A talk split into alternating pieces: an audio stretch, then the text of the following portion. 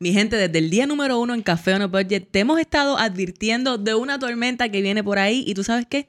La tormenta llegó y se llama inflación. ¿Estás ready? ¿No estás ready? No importa, porque hoy te damos las estrategias a corto y largo plazo para que la puedas combatir. Hoy, cafecito ready en 3, Dos, 2, uno. 1.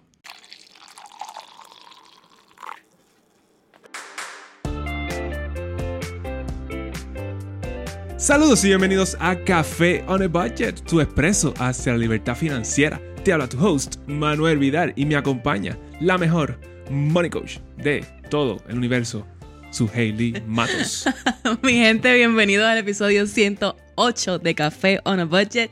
Yo estoy explotada, es barata. Manuel y yo nos pusimos a hacer squat los otros días y hoy todavía siento los dolores, así que tengan paciencia conmigo porque esto no está fácil. Suerte que no hay que caminar aquí. Es que aquí estamos sentaditos, tranquilitos, con nuestro café, así que todo está bien en el mundo.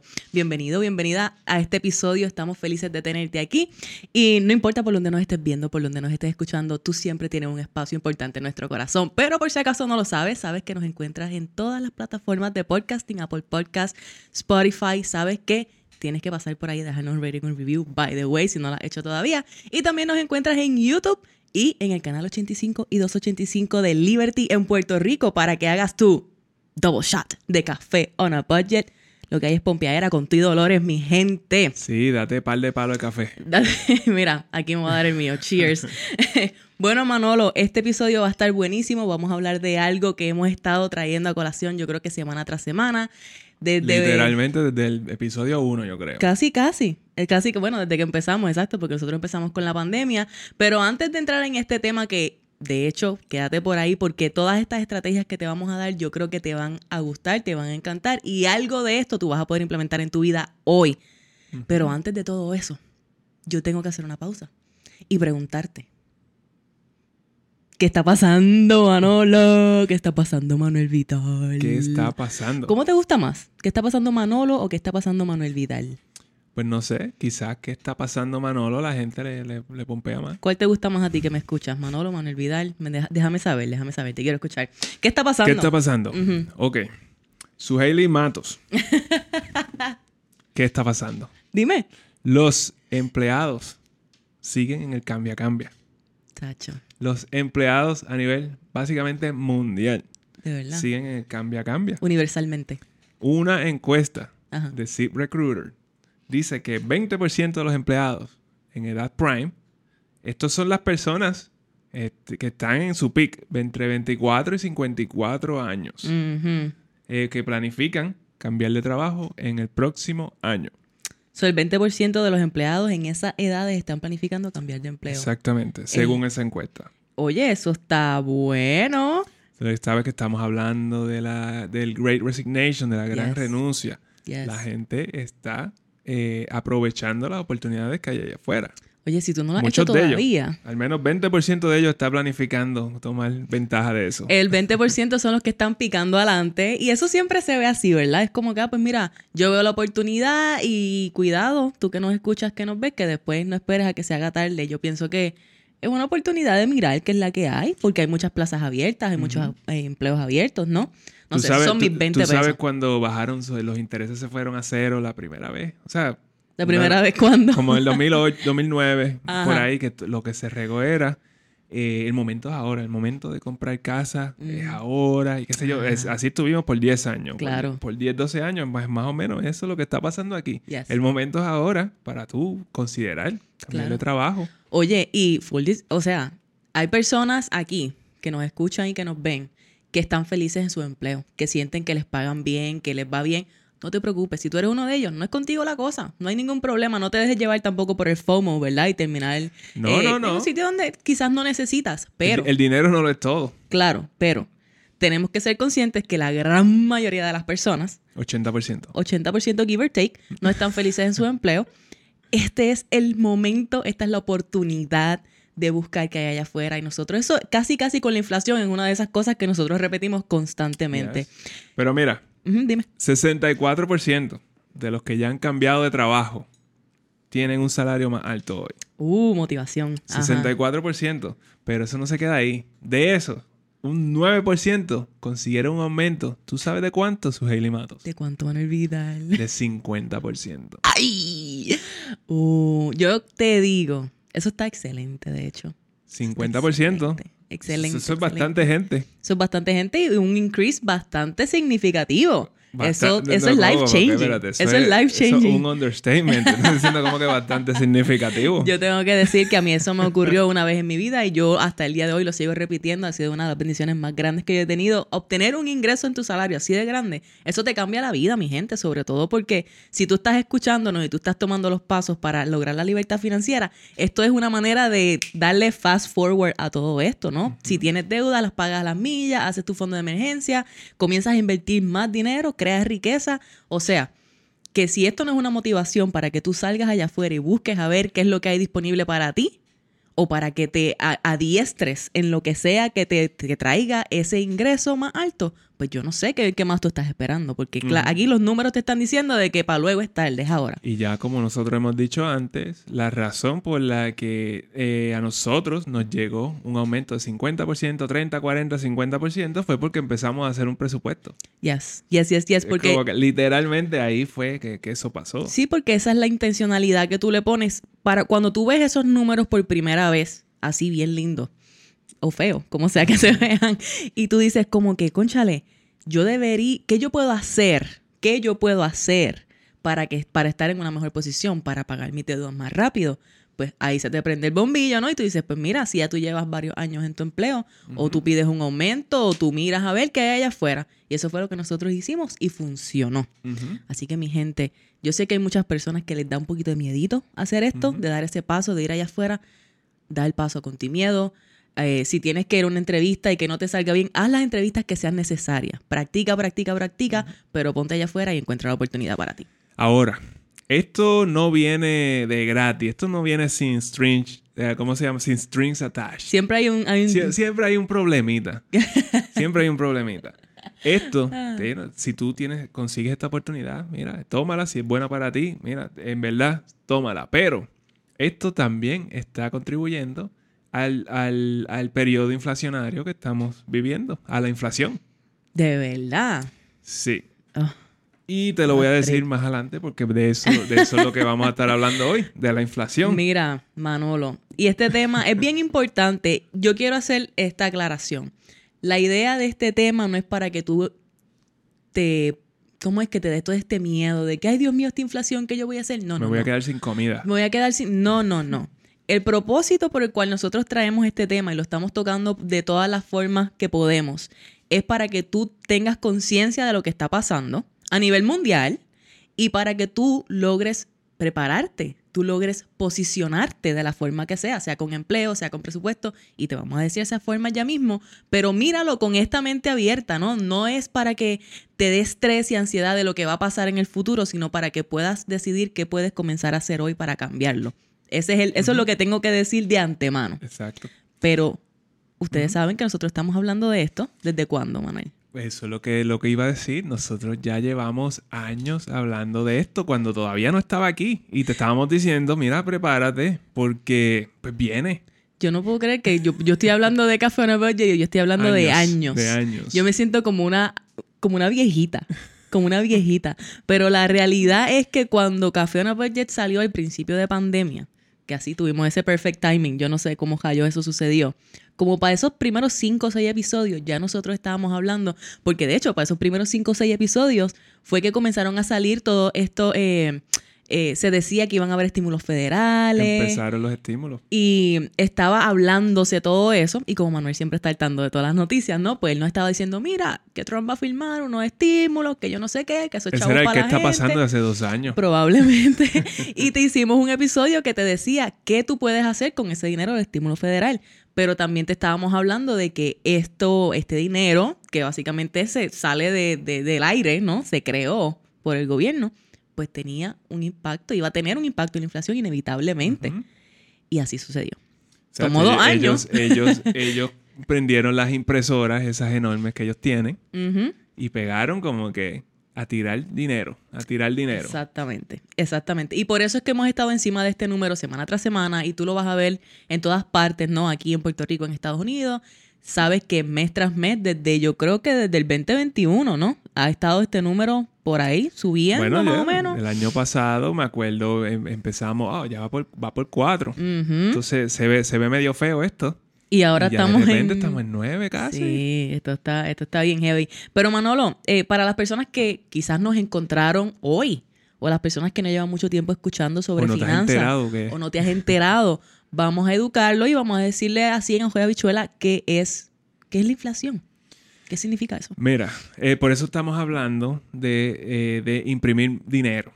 El, gobierno se dedica cuando tiene problemas financieros, que es lo que uno no puede hacer en, en su casa, Ajá. es imprimir dinero. Ellos imprimen dinero. No hay nada que está eh, que, que esté eh, apoyando Mm. este dinero. Es de embuste, básicamente. De ellos, de, de- así del aire, ah, vamos a imprimir, te sé yo cuántos trillones. Claro, Y los tiran a la calle. claro. So, ¿qué sucede? Eso aumenta la oferta de dinero, de, de, de, De cash, dólares, de ajá. dólares que hay en la calle. Eso significa que si, bueno, vamos a decir que aquí hay 3 millones eh, de personas, 3 punto y pico.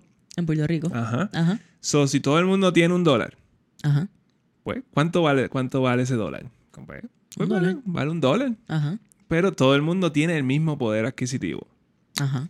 So, ¿qué pasa si tú le das un millón de dólares? Pero no se lo das a uno, se lo das a todo el mundo. Pues es casi lo mismo. Pues casi que como si tuvieras un dólar, como que... A mí me gustó un ejemplo que Manuel usó aquí. El, el punto de esto es que el valor, eh, lo que tú puedes adquirir con ese dólar cada vez disminuye. Y eso tú te estás dando cuenta. Tú te estás dando cuenta. So, de repente una libra de pan eh, eh, cuesta un millón de dólares. Diache, Porque yo todo, el mundo espero, tiene, porque todo el mundo tiene millones de dólares. yo espero que no lleguemos a ese punto. Pero eso ha pasado, eso ha pasado en Japón. Sí. Eso ha pasado en un montón de otros países.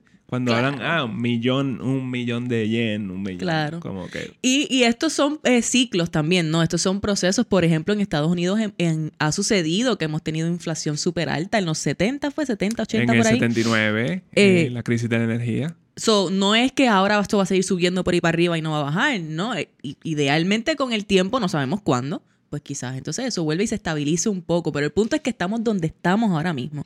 Y si antes tú podías comprar una libra de pan con un dólar, pues ya tú sabes que ese no es el caso. Con un dólar Exacto. es menos. Quizás te So, compras ahora- medias libras. Exactamente, eh, exactamente. Todavía puedes comprar algo. Todavía puedes comprar Todavía algo. puedes comprar algo, pero es menos. Por eso ya los cinco chavos no, no, no sirven para nada, ni diez chavos. ¿Qué tú consigues con cinco chavos? Bueno, antes, antes, en los 60, si tú te, si tú te, si tú te encontrabas un bellón, Ujú. Eh, bueno, depende de qué parte de Puerto Rico eres. Eso solo, yo le digo, esos son los de 10 centavos. Ajá. No voy a entrar en este debate ahora mismo. No, tenemos otras cosas de las que hablar. Ah. Este, pues, eh, eso era casi, eso te cambiaba la semana. Sí. Cuando full. yo, yo era nene, yo me encontraba 10 chavito. centavos y pues todavía me compraba dos chicles. Claro. Ahora tú ves 10 chavos en el piso y los ignoras. Exacto. Dime que no los ignoras. Dime que no los Exacto. ignoras. Era como cuando yo era nene, si yo veía un penny, como que uno, un centavo, Un centavo. eso yo seguía caminando. Ay, Dios mío. Pues mira, mi gente, el punto es que la inflación está en 8.5. Te lo estamos. Llevamos diciéndotelo a través de los meses, de los episodios de la semana, y se espera que continúe subiendo. ¿A cuánto? No sabemos porque no tenemos una bolita mágica. Manuel, ¿tú, tienes la bolita mágica, tú sabes. No, no, nadie pues sabe cuándo va a parar, pero yo te puedo decir eh, que yo pienso, y esto es ya es mi opinión. que No esto- caso a Manuel, esto no va caso a seguir- Manuel. Esto va a seguir. Yo no sé si va a seguir subiendo, pero es donde estamos. Esto, esto va, esto va para largo. No le dan caso a Nube Negra, tú Esto sabes, va- pichea. No, no, no. Es que la- en Esto realidad. va para largo. Pues, Porque tú tienes que ver, porque tú tienes que ver cuáles son las razones por las que esto está pasando. Pues instruyenos, don Manolo, qué está impactando la inflación rápidamente para que la gente entonces pueda mirar esto un poquito de más afuera. Porque aquí estamos metidos en cuánto nos está costando el café y la compra y la cosa, pero qué está pasando de verdad, qué es lo que está, qué es lo que está impactando esto. Pues vamos a empezar con esto de, lo, de los estímulos, que, lo, que, lo que estábamos hablando. Eh, si hay más dinero en la calle, pues todo tiende a subir porque todo el mundo eh, empieza a salir a la calle con todo este dinero a gastarlo. Ajá. Tienes más cash para gastar. Entonces, hay más cash para gastar. Si todo el mundo sale a la vez a comprar pan, el pan se acaba. Exacto, exacto. Entonces, ¿qué hay que hacer? Producir más pan. ¿Y qué tú necesitas para producir más pan? Más dinero. Claro. Entonces le subes también el precio, ¿no? Es oferta y demanda, es bas- basics de, de- de economía, básicamente. Exactamente. Pero entonces y los estímulos eh, han sido gran parte de lo que ha estado... eh, Pero no lo es todo. no lo es todo. Y claro, esos estímulos fueron a consecuencia de la pandemia.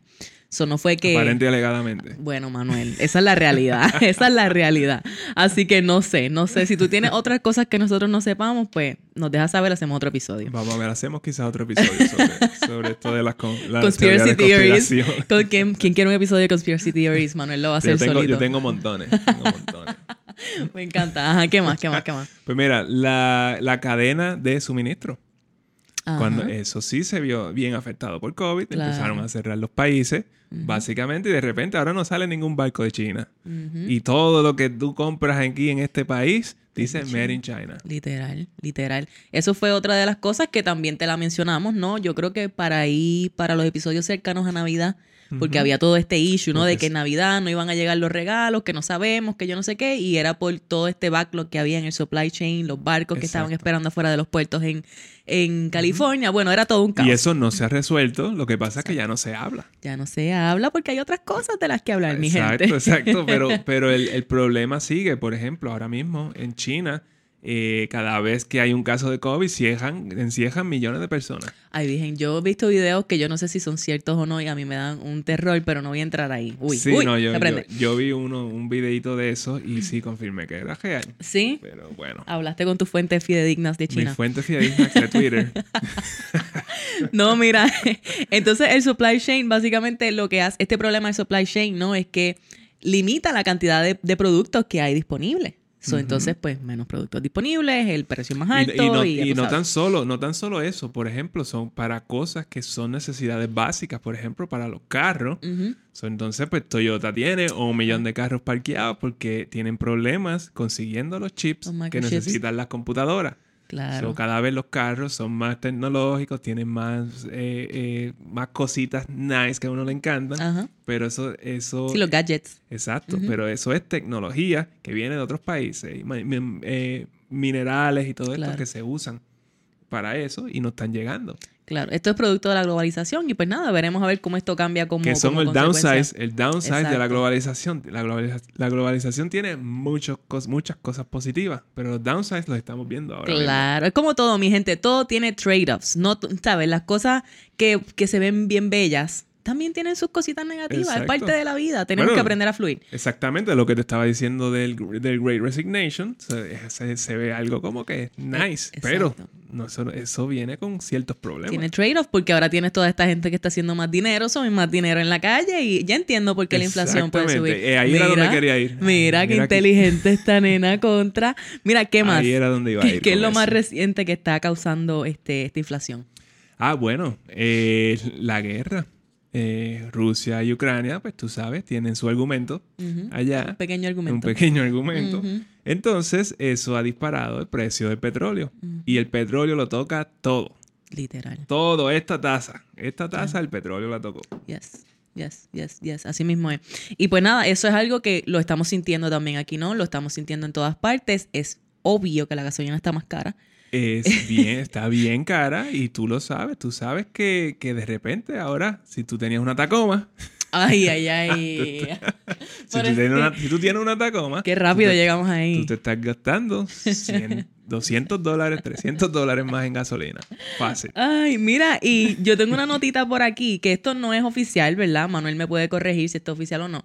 Pero el punto es que se ha estado hablando mucho del Student Loan Forgiveness. Yes. ¿Y qué tiene que ver el Student Loan Forgiveness con la inflación? Pues mi gente, utilizando la misma lógica, ¿verdad? Se puede hacer el argumento, yo no estoy diciendo que este va a ser el caso 100%, pero se puede hacer el argumento de que según más y más personas tengan sus préstamos estudiantiles perdonados a través de diferentes programas de Student Loan Forgiveness que se están hablando allá afuera, pues más personas van a tener más cash disponible, por ende van a estar van a haber más cash como quien dice allá afuera en el mercado moviéndose y podría ser otro otro factor que tenga su pequeño efecto en la inflación.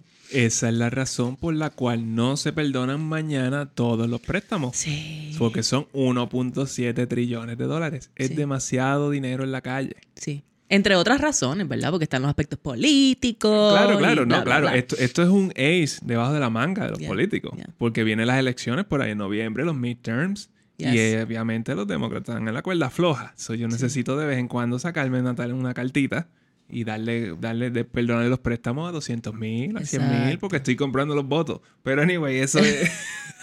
Eso es opinión de Manuel. eso, wow, o- o- para mí Este- eso es obvio, va, pero... esto va para la, para la, para el episodio de los conspiracy theories también. No, pero, Pero- actually, esto es opinión de Manuel, pero ojo, ojo, cómo nos vamos acercando a las elecciones y cómo estas cosas van desenredándose. Como que hay más gente tiene student loan forgiveness. Vela entre ahora y los próximos, las elecciones de este año y las elecciones de dos años más adelante y presta atención para que tú veas cómo ese student loan forgiveness va a ir desenredándose entre eso. Exacto. Pero Que eso a mí... entiende, entiéndelo tú. No te dejes llevar por lo que nosotros te decimos o por lo que Manolo te dice. Para mí eso, eso te garantiza que ellos no van a perdonar la totalidad de los, préstam- de los Claro, préstamos. Claro, claro, claro. Claro. Eh, van a ir por ahí a cuenta gota hasta que ellos necesiten Veremos, hacerlo. En dos años, cuando estemos aquí en otro episodio, en el episodio 200 y pico, pues te vamos a decir, oye, hace dos años te contamos que esto iba a pasar y aquí estamos. Pero la cosa era que si cualquier persona Ajá. que hubiera tomado eh, ventaja de, de la pausa, las moratorias en esto, de- en los préstamos estudiantiles, hubiera podido salir de ellos en By este now, momento by porque now. el promedio es 20 y pico mil dólares. Yes. Pero pues imagínate, yo no voy a seguir machacándole aquí a la gente que paguen los préstamos porque si no quieren pagarlo, porque yo voy a hacer. Lo que nosotros... Bueno, lo tienes que pagar. Tú- si, tú tomas, si tú tomas un préstamo, tú tienes que pagarlo, punto. Pues, pero ah, llevo dos años diciéndoselo Manuel. Episodio 7, probablemente por ahí, búscalo y dice, te van a dar student loan forgiveness. No, dice, este, te van a, hay moratorias, pero paga los benditos préstamos. Hace dos años está allí, yo no te lo estoy mintiendo. Anyway, el punto de este episodio es lo que la gente de verdad quiere escuchar, don Manuel. Don Manolo. Ajá. Manolo.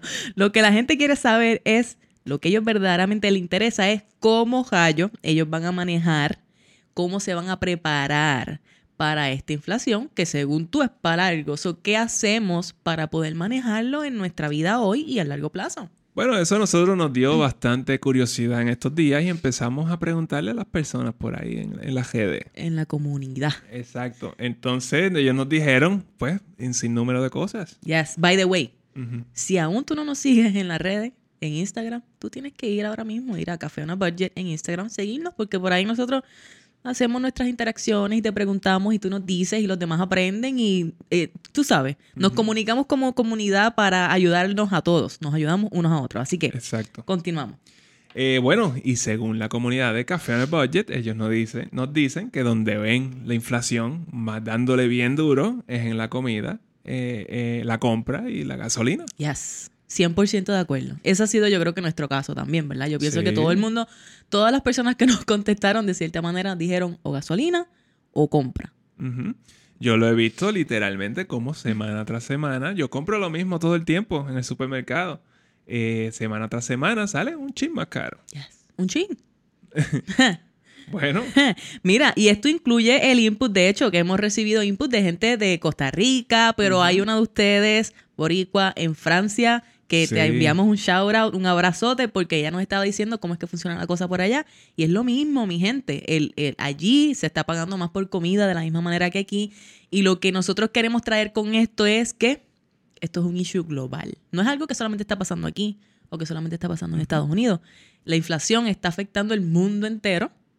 Porque pues, y, y, bueno, y recuerda que, por ejemplo, exacto, por la razón que sea. Pero aquí, aquí estamos en una isla. Nosotros importamos todo. sí, sí, sí. sí, sí. Entonces, ¿qué tú crees que va a pasar? Son los precios de nosotros. Entonces, pues, se, se- se va a ver bien, eh, eh, se, se nota muchísimo más. Así que, pues, exactamente. So, ¿Cómo podemos entonces ajustarnos a esto? Vamos a ponerle énfasis a estas dos áreas donde tú nos dijiste que más estás sufriendo, que es con tu gasolina y con tu compra. So, para empezar, te vamos a, te vamos a dar nuestras recomendaciones y te vamos a dar algunas de las recomendaciones que nos dieron, nos dio la comunidad de Café No Budget en Instagram, de hecho, para la gasolina. ¿Cómo yo manejo la gasolina? ¿Cómo yo controlo mi gasto de gasolina? Pues la comunidad nos dijo que primero controlan el uso de su auto, ¿verdad? Pues lo usan menos o están más pendientes, ¿verdad? De, bueno, de- pues de tú puedes. lo llevan. es- exacto. O terminan combinando todos los viajes en uno. Como Claro. que, ah, son, si tengo que ir al sesco, y pues voy al supermercado también. Siendo más Sesco. estratégicos para tener que salir menos, exactamente. Y también ha habido personas que han logrado eh, y este, este no es viable para todo el mundo, pero hay personas que han logrado pedir transfers, digamos, si tú tienes un empleo que tiene diferentes oficinas y tú estás trabajando en las oficinas que son más lejos, pues quizás tú puedes pedir un transfer para una oficina que es más cerca de tu casa y te ahorras entonces pues allí el Eso está commute. súper bueno. Hay gente que ha logrado hacer eso. So, mira a ver, quizás tú eres una de esas personas que tiene esa posibilidad. O pedir más este telecommute, ¿verdad? Pedir más working from home, eh, trabajar desde tu casa siempre que sea posible. Busca ver si hay alguna de esas oportunidades para ti disponible allá afuera. Ahora, nosotros te dimos algunas recomendaciones también por nuestra parte para ahorrarte gasolina. Y estas Exacto. son, Manolo, ¿cuáles son esas recomendaciones? Bueno, número uno. Compra- Número uno. Número uno. Número uno. Eh, cómprate un Toyota. Este, Diache, un ¿en Corolla, no, cambia la Tacoma esa vez, dale en trading. Eso no Da- lo teníamos da- en las notas, mi tu- gente. Tu Tacoma del 2020, dale en trading por el Toyota del 2005. Mira, Qué es como terrible. que tú sabes, No, no, for real, for real. Bueno, eso es una de las recomendaciones. Usa el auto más eficiente que tú tengas. Exacto. Es que, pero esa es la cosa. Si tú tienes una Tacoma en tu casa, hay chance de que tengas un cajito eh, viejito ahí parqueado y ese es el que estás usando más. Y entonces para chulear es la Tacoma. Sí, pues chulea un poquito menos. Chulea los weekends nada más. Tú- sí, claro, se puede buscar un, un punto medio. ¿Tú te acuerdas de aquel momento en el que habían homers en todas partes aquí en Puerto Rico? Para el Que- 2007, para el 2008 y ahí se trepó la gasolina, como está hoy. Y pasó lo mismo exactamente. Y después estaban las homers que las vendían a tres por chavo. Desaparecieron. Manuel estaba esperando a ver si pasa eso con las De- tacomas para comprarse una. Desaparecieron las Homer, van a desaparecer las Tacomas. No, no, mi gente. No, no, no. Recomendaciones reales para todo el mundo, no solamente porque tenga tacoma. Ok, esa es una. Ajá. Este, Sigue insistiendo. mira, dale, dale suave, guía más suave. Cuando tú guías por debajo de las 65 millas por hora. Y yo estoy hablando, eso es la autopista, pero yo he visto gente que va por ahí en Aguadilla, la Aquí al 107, lado. la, por entre semáforos, va a 65 Sí, no, millas por es hora. una cosa increíble. So, Eso no, me- no es lo- no es a lo que me refiero. Ajá. Pero estas personas, cuando tú vas, a- vas por debajo de las 65 millas por hora, tú gastas un 20% menos gasolina. Wow, eso es bien preciso. Eso es bien, eso es matemática, matemática bien chévere. Solamente Manuel te puede traer estos números porque... Y, y también el road rage. Como que son, son menos, hay menos visitas al médico. Claro. Porque te da menos ataque al corazón por estar guiando a millones de millas por hora. Y entonces Ah. peleando con todos los demás este, eh, drivers. Los que te hacen corte pastelillo. Exacto, lo que te sacan el dedo, siguen andando por ninguna razón. O sea, que bájale dos, te ahorras gasolina y te da menos ataques del corazón. Exactamente. Check. ¿Qué más? Exactamente. Mira, la hay gente que a veces tú vas guiando. Entonces van, guían con un pie en el freno y en otro la gasolina. Mi abuelo guiaba así. Qué terrible. Que uno daba unos frenazos que era como que te comías el dash. Exacto. Qué increíble. Exacto. Eso, eso de frenar y arrancar así, tú gastas 40% más gasolina. De verdad. Literalmente, ¿Qué va a literalmente. Mantén la distancia. ¿Sabes? Mantén la distancia, evitas accidentes eh, y encima ahorrar gasolina. O sea que Manuel te está invitando a que aprendas a guiar. Aprendí a No hay guiar. cosa que yo deteste más que yo esté guiando y tenga a alguien atrás pegado en el bumper. Ajá. Es que Como que muy lento. ninguna- vas por ninguna 65. razón. Vas muy lento. ¿Será Aquí hay eso? apuro. Tenemos que ¿Será llegar a los sitios rápido. Esta isla es muy grande. Esa, esa, esa ansiedad que la gente lleva en la carretera. Oye, mi gente, de increíble. verdad, ¿alguien me puede explicar por qué, Jayo, aquí vamos siempre tan apurados? ¿Por qué tenemos tanto apuro con nuestra vida? Isla es bien pequeña y tú nunca vas, tú nunca guías más de 15 minutos para ningún Y sitio. en todos lados hay que esperar un montón. ¿so ¿Cuál es el apuro? Sal más temprano de tu casa. Es más, si no sabes manejar tu tiempo, busca el episodio que hicimos con Sair Dali y ella te enseña a manejar tu tiempo un poquito mejor. Eso es cierto, Sí. porque todo el mundo sale apurado. Entonces el Apurado. pa- El, el guardia lo para. Ay, voy tarde para el trabajo. Pues y espera que me, contra. perde- me perdone el ticket. Entonces, y te pasa toda la semana, esa es la otra cosa. No es como que hoy, hoy me pasó y da la mala pata. No, es que eso es todas las semanas va a estarle. Pues, conchale, ahí hay algo que hay que mirar. Exactamente. Pero anyway, we digress. de vuelta. otra cosa, otra cosa, la presión de la goma. Eh, mira, tú sabes que te- eso te, te da el, car- el carro, te da una alarmita de cuando la goma le falta aire. Sí. La gente Bueno, le sí. pichea, le pone un sticker encima y sigue andando. le pichean. Sí, sí, Mira, pero ¿qué tiene que ver eso? Que tu carro es 3% más eficiente cuando todas sus, la- sus cuatro ruedas están en la, en, La presión. con la presión que debe, que debe llevar el carro. Mira, esto a mí me sorprende porque las calidades que no parece lo de las gomas, ¿verdad? Pero si tú combinas tener la presión de tus gomas, y guiar bien y guiar por debajo de los 65 millas, tú te puedes ahorrar un par de pesos en gasolina. La, mitad de lo que gastas ahora. Sí. Así literalmente. que inténtalo, quizás inténtalo esta semana. Ahora, si nos estás escuchando mientras vas por la autopista, bájale dos. y, y checate a ver qué pasa el- esta semana. El que nos está escuchando en el commute ahora mismo está frenando. Está. Como que, diablo, 65 millas por hora. Y mira, está saludando eh, gentilmente a, la- a las personas que están. eh, No, porque eso, no roja. gasolina. eso no gasolina. Eso no, eso no, eso no. Eso no. No, no, no. Tranquilo, tranquilo. Relax, no pasa nada. Pero sí, de verdad, intenten estos tips que quizás esto combinado con las otras cosas que te dijimos te pueden ayudar a ahorrar más gasolina.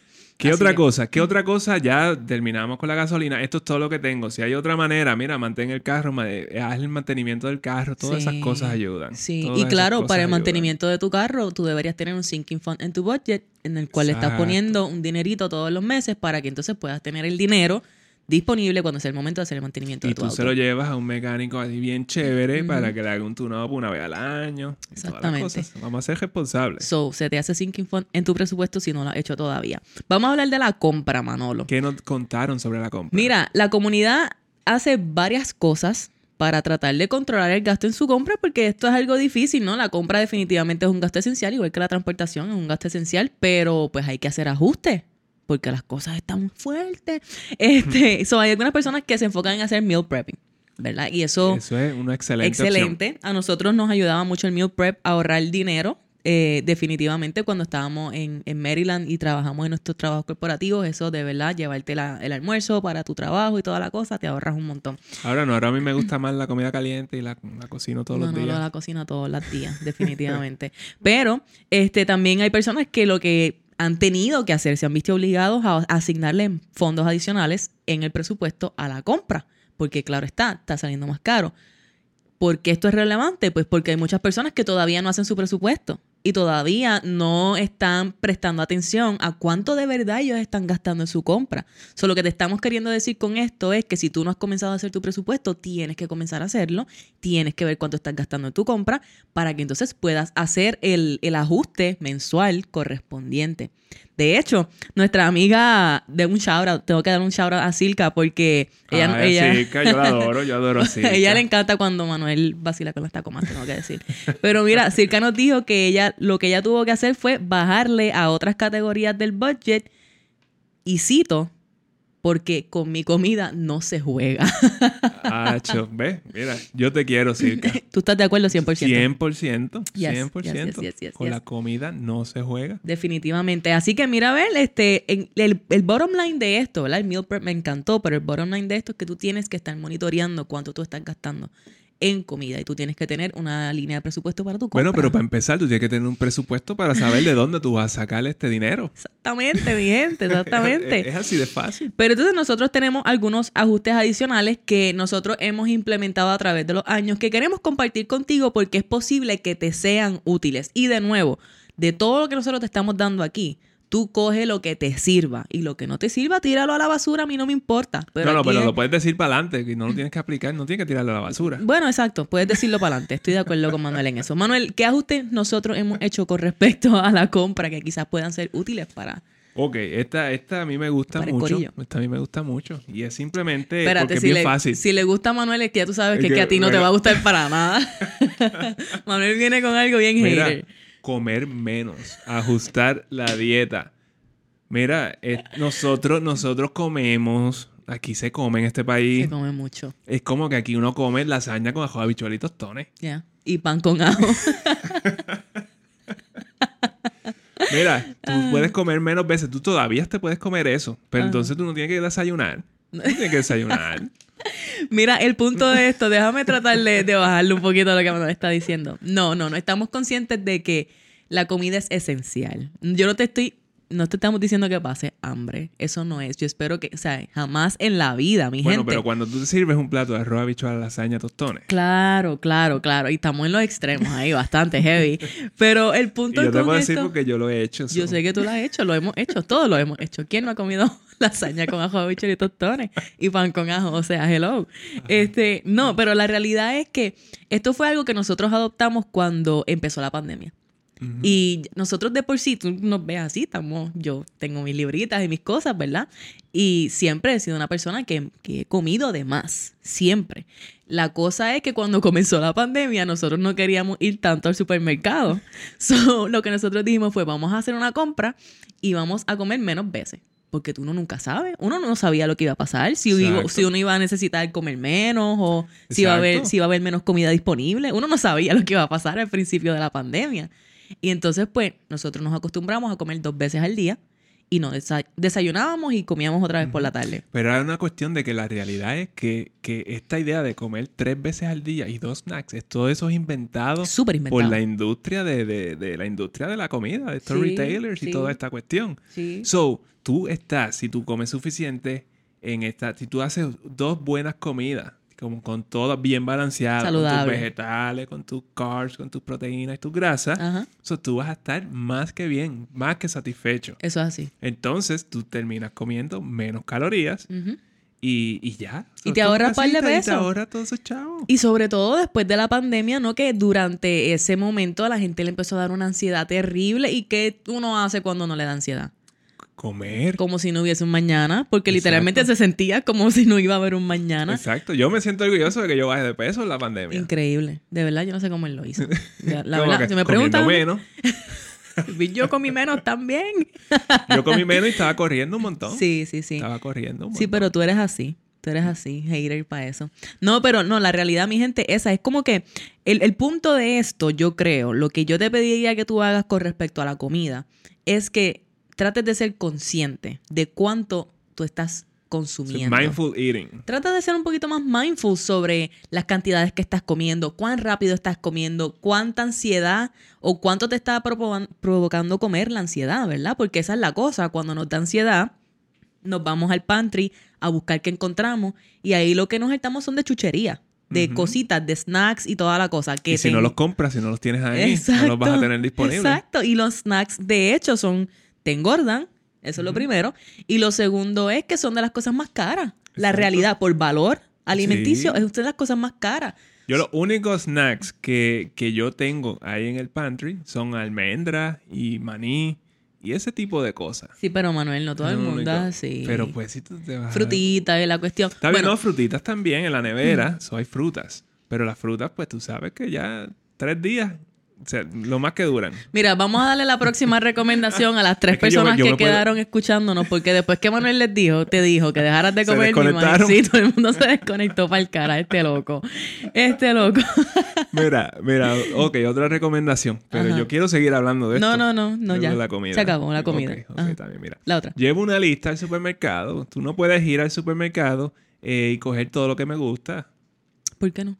No, es mentira, es ¿Cómo mentira. No, no, no, es mentira, es mentira. Me estoy So, mira, tú vas con tu lista. Mira, yo- hay una aplicacioncita que, que su y yo compartimos que se llama Bring. Entonces, o sea, eh, esa, tú, tú haces una lista de- para el supermercado, entonces ella también la puede ver y ella puede añadir y le puede quitar. Exactamente. Eh, es súper útil, la realidad. Y como Manuel dice, él siempre compra lo mismo. Esto es algo que nosotros empezamos a implementar hace años también. Llevamos años, literalmente, básicamente manteniendo el mismo, la misma compra, como quien dice. Y es cuestión de que en la aplicación tú vienes y ya tú tienes una lista preparada de lo que tú quieres ir a comprar para que cuando tú vayas al supermercado no te vuelvas loco mirando cositas y echando cositas al carro, sino que ya tú tienes un plan. Tú vas con intención y dices, necesito vegetales, necesito carne, necesito lácteos, necesito dar la vueltita, compra lo que necesitas y te fuiste. Exacto. So, literalmente, ahora mismo no me, me toma hacer una compra como 45 minutos. Yes. Eso, y eso contando el viaje también. Exacto, Porque, no, y es porque pues, estamos cerca del supermercado. Pero, eh, Pero de hecho, y te ahorras tiempo encima de todo eso. Y So, encima de esto, y algo bien importante, que esto Ajá. también es algo que yo llevo años haciéndole. Yo nunca voy con hambre al supermercado. Oh, eso es bien importante. So, yo como antes, so, yo simplemente desayuno y me voy al supermercado o, o- o me como un snack, pero yo no voy, yo no voy con hambre al supermercado. Tú lo sabes, tú que me escuchas lo sabes. Si tú vas con hambre al supermercado, tú te vas a llevar la mitad del supermercado en ese carrito. Exacto. Y No es hay más, break. yo- ¿tú, no has visto, ¿tú no has visto las personas que también empiezan a comer mientras están en la fila del, del- de- de- Sí, lo para pagar? Yo solía hacer eso, tengo que decir. Es como que pues la bolsa de papita, ya estoy comiendo. Sí. No he pagado la compra y ya me la estoy comiendo. Ay. ¿Tú te acuerdas cuando decían compra en tu casa y tú bien nene llegabas y querías comerte todos los snacks? Y me lo comía todo. Sí. Me lo comía todo. En dos días ya no había, ya no habían cinnamon buns. De Sí. eso. O- o, este, sti- Los honey pancakes. buns. Los Los honey honey buns. Los honey buns. Qué terrible. Asquerosos eso. Mira. Anyway. Ay, Dios mío, Manuel tiene el hate, el hater, el hater meter, el hater meter un está honey high, bun, Un honey bun no es lo mejor que tú te puedes comer. pero es delicioso. A mí ya no me gustan, pero antes sí me gustaban. Mira, la última recomendación nuestra con respecto a la compra, estratégicamente hablando, ¿verdad? Eh, esto empezamos a hacerlo ahora. Con esta inflación fue como que, espérate, espérate, espérate, espérate, déjame Sí. mirar esto aquí. Y empezamos a mirar detalladamente el recibo de la compra, porque la realidad es que nosotros no mirábamos el recibo, tú compras, esto es lo que yo quiero, Pero- el, el precio más o menos ok, pues nos fuimos. Exacto, porque la idea era, so- so nosotros tenemos un presupuesto bien detallado, entonces el, el costo de la compra era más o menos igual todo el tiempo. Siempre, Un poquito siempre. más, un poquito menos. Nunca, nunca hubo un problema con eso. So, simplemente, como ya yo sé cuánto, se sabe cuánto vamos a gastar en eso, pues yo no. Y compramos lo mismo, pues no hay que pensar en, en cuánto me costó, en cuánto gasté. Exactamente. Que eso es lo que estamos hablando de que el presupuesto de la libertad, eso es a lo que me refiero. Sí, esa es la cosa. Entonces, pero en algún momento nos dimos cuenta de que, espérate, estos números están viniendo bien locos de altos Exacto. y no estamos comprando nada nuevo, eso que es la que hay. Y entonces comenzamos a mirar el, el recibo de compra. Con detalle, mi gente, con detalle. Cada línea. Eso te va a tomar cinco minutos, no te va a tomar más que eso. Pero la idea es que mirando tu recibo, tú vas a poder evaluar las cosas que tú compraste que eran precisamente needs versus wants. Y no es que tú no compres wants, no es que tú no compres snacks o chucherías, es cuestión de que tú estés consciente de cuánto te están costando esas chucherías y tú puedas tomar decisiones conscientes de si tú quieres continuar comprando, haciendo ese gasto, ¿verdad? Y comprando ese artículo, o si hay un artículo quizás de menor costo que, con el cual lo puedas reemplazar, o si simplemente hay algo que tú dices, espérate, espérate, esto es muy caro y a mí no me, no me añade nada a mi vida, solo voy a eliminar. Y eso entonces te da la oportunidad de reducir ese gasto. Eh, eso combinado con la lista, con llevarte la listita para el supermercado, eh, eh, todo eso te va a ayudar definitivamente Sí, a no, reducir tu costo. Era cuando eh, y me daba cuenta, es como que, wow, las alitas valen dos pesos la libra. Yes. Ok, Yes. so, pues no voy, a, no, voy, no voy a comprar alitas la semana que viene. So, busco entonces la- los muslitos de pollo. Exacto. No, no sé, algo así, pero busco una alternativa. Viandas con bacalao. Y gente. viandas con bacalao en la vida, Es la vida. porque eso es un plato que sale bien barato. Y te llena. Y te llena, pues Ah, Yes. tú te comes un plato de viandas con bacalao y ya no tienes que comer nada en todo el día. Esa era nuestra dieta cuando estábamos ahí se haciendo fueron los tres que quedaban, ahí se Se fueron. Es cierto, es cierto, es cierto. Pero es que, pues nada, es la que hay, mi gente. Como te dije, lo tomas o lo dejas, tú implementas lo que tú quieras. Pero estos son alternativas que te pueden servir. Ahora, quizás tú tienes alternativas que son más cool que esta. Déjanos saber, dinos en los comentarios, déjanos saber a través de las redes, envíanos un email a cafenobayer@gmail.com, etcétera, etcétera. Porque a fin de cuentas, el punto es que nos ayudemos unos a otros. Nosotros te estamos diciendo lo que nos funciona a nosotros. Tú nos puedes decir que te funciona a ti y así somos todos felices, no pasa Exacto. nada. Ahora, Manolo, estos son estrategias de corto plazo y entendemos que es que estamos en ese punto, en ese momento, tenemos la necesidad de hacer ajustes, ya sea en nuestro presupuesto o en nuestro consumo o en ambos, para que entonces no nos deje, la inflación no nos deje, como quien dice, Destruidos. en pantaletas afuera. Esa es la realidad. Pero entonces, ¿qué tal a largo plazo? ¿Y por qué te pregunto esto? Déjame decirte rápidamente. Yo no creo en esto de restringirse, restringirse como que por tiempos largos. Yo prefiero tener una, yo pienso que eso es una mentalidad un poquito de escasez. 100%. Ahora, yo sí entiendo que en las circunstancias en las que estamos hay que hacer ajustes, pero nosotros preferimos el approach de vamos a mirar el caso con una mentalidad de abundancia. ¿Cómo yo me posiciono para tener mejores oportunidades de ingreso en vez de tener que reducir gastos por años? Porque tú sabes cómo se siente eso. Tú decir, ay, ahora esta inflación larguísima, por tanto tiempo yo voy a tener que cortar mis gastos por todo. Cualquiera va y dice, pues mira para el caraya, yo me voy, voy a coger deuda, que se fastidie todo porque ya yo no puedo hacer nada. Pues en vez de tener esa mentalidad, vamos a tener la mentalidad de cómo yo me posiciono para poder mantener mi estilo de vida, aunque me salga un poquito más alto, como yo hago más ingresos. Exacto, exacto. Y yo pienso que eso es una, algo que tenemos que darte, ¿no? Cómo tú te posicionas a largo plazo para manejar esta inflación. Bueno, pues yo puedo, yo puedo pensar, es como que tú tienes que revisar esos gastos esenciales, lo que tú consideras un gasto esencial. Ajá, O sea, yo te digo que los gastos esenciales son transporte, comida, utilidades y techo, ajá. pero todavía allá adentro hay, cuan- hay unos nuances. Sí. Sí, sí, sí. Eh, eh, lo que, pues, por, lo, lo mismo como que el carro, pues tienes demasiado carro, pues ya eso no es esencial. Claro, claro. Es ese, ese tipo de análisis. Eso es mirar tu presupuesto y de la misma manera que miraste tu ticket de compra, ¿verdad? Tú miras tu Exacto. presupuesto y decir, espérate, ¿y este gasto yo lo necesito? ¿O yo no lo necesito? ¿O cómo yo lo reemplazo? Eh, y, y más importante que todo esto, ¿no? Es reevaluar entonces cuáles son tus gastos esenciales hoy y ajustar cómo es ese fondo de emergencia para el futuro. Ah, y eso sí es clave, eso sí es clave. Tú tienes un fondo de emergencia hoy y ahora la inflación se lo está comiendo. Ajá. So, ¿Qué significa eso? Que tú vas a tener que ajustar un poquito ese fondo de emergencia. Es probable que el fondo de emergencia tenga que ser un poquito más alto. Porque tus gastos esenciales posiblemente estén subiendo. Si tú vives rentado, tú sabes que la renta posiblemente te la subieron. Y la luz, y el agua, Y los peajes, Y, y, y la luz en Puerto Rico, pues está al garete. al garete. Mira que a nosotros se nos ha ido la luz como tres veces esta semana. Sí, ¿Tres eso veces? es ridículo. ¿Tres o no, cuatro yo creo veces? que más, casi todos los días. Mira, no voy a entrar ahí porque no salimos de este episodio. No, mi gente, mira, todo esto son cosas que tú debes mirar y, y esto te va a ayudar a posicionarte a tomar decisiones para el largo plazo. Pero lo más importante que tú necesitas, aparte de hacer más ingresos, es invertir tu dinero, ¿verdad? Tú necesitas invertir. Invertir es el- la forma más efectiva que tú tienes para combatir la inflación.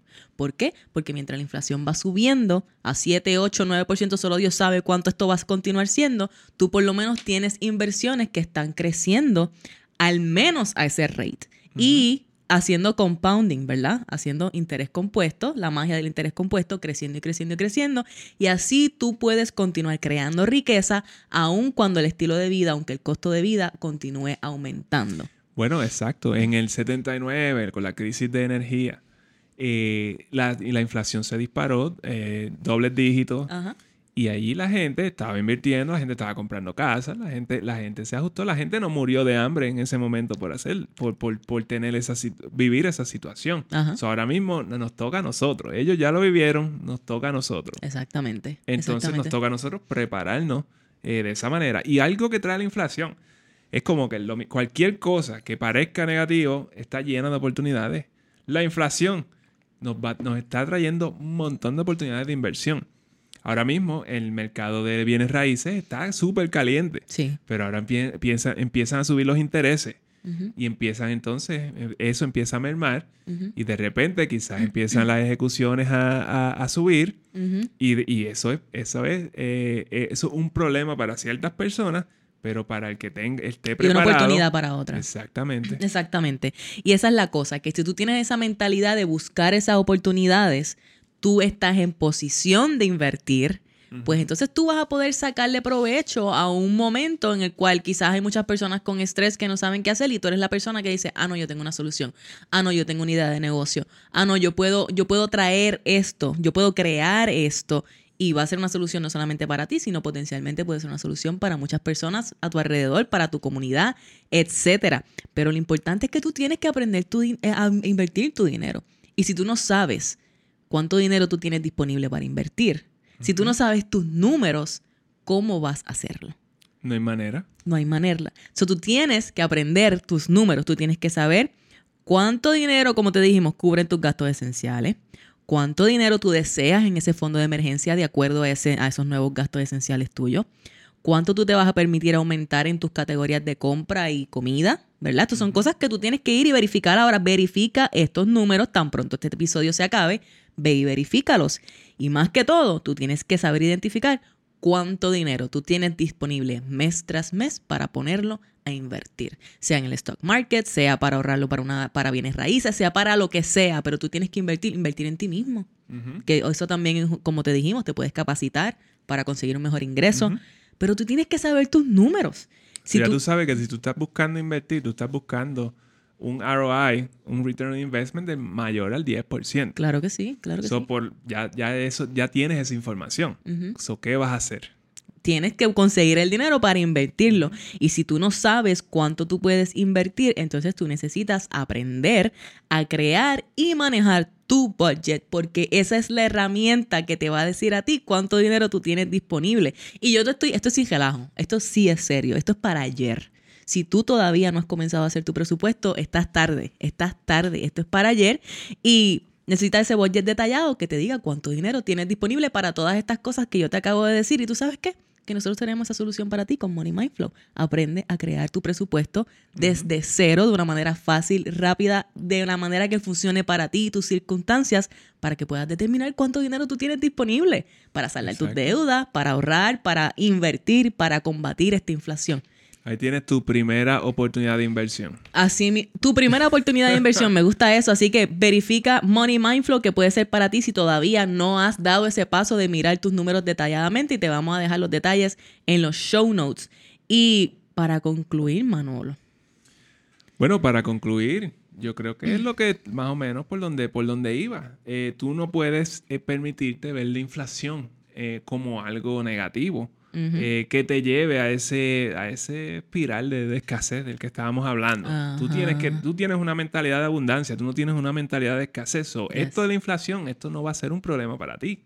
Claro. Literal, literalmente. Así que simplemente hay que ver esto desde ese punto de vista de abundancia y no de escasez. Cambia, cambia el lente. Y tú vas a encontrar todas estas oportunidades que se te van a presentar inevitablemente. Si tú tienes una mentalidad de escasez, las oportunidades la tienes al frente y tú no la vas a ver. Así mismo. Así que, y para que tú, ¿sabes? Para que te convenzas de esto, te tengo que decir que manejar la inflación y progresar, porque sí se puede progresar aún bajo estas circunstancias. Eh, requiere que tú tomes decisiones financieras con intención. Y esto te lo vamos a repetir una y otra vez. Eh, esto te va a enseñar exactamente cómo, qué decisiones tú tienes que tomar y qué, de qué manera tú tienes que tomar control de tu finanza y de tu, de tu presupuesto para tomar las decisiones que necesitas para posicionarte, tomar ventaja, encontrar oportunidades, crear riqueza, crear oportunidades para ti y para los demás. Así que yo quiero saber cuáles. Somos chismosos, queremos saber. Yo quiero saberlo todo. Quiero saber cuáles de estas estrategias tú ya usas. Como te dijimos anteriormente, si hay alguna estrategia más cool que tú utilices y nos quieres compartir, pues mira, déjanos saber cuáles son. Esto fue un dron de consejo. Eh, sí, sí, definitivamente sí. De verdad que sí. Son cosas que son bien prácticas y hay otras cosas que son que necesitan un poco más de tu intención. Pero el punto es que tú puedes atacar la inflación de diferentes ángulos. Tú no tienes que solamente cortar, cortar, cortar. Tú puedes cortar y también puedes planificar para el futuro. Y si tú combinas estas dos estrategias con todos estos tips que Manolo te dio, tú vas a poder manejar esta inflación. Tú vas a poder posicionarte y vas a poder crear riqueza independientemente de lo que esté pasando en el mundo. ¿Ok? Así que dinos cuáles son tus estrategias y de una vez te doy las gracias por habernos dejado un rating de 5 estrellas en Apple Podcast o en Spotify. Y si no lo has hecho, este es el momento si, si disfrutaste de este contenido que te traímos en este episodio 108. Así que bueno, si gozaste de la misma manera nosotros gozamos en este episodio. De nada. Te enviamos un abrazo. un abrazo. un abrazo. y nos vemos la semana que viene, seguro que sí. Así que esto fue Café, Café on, a budget.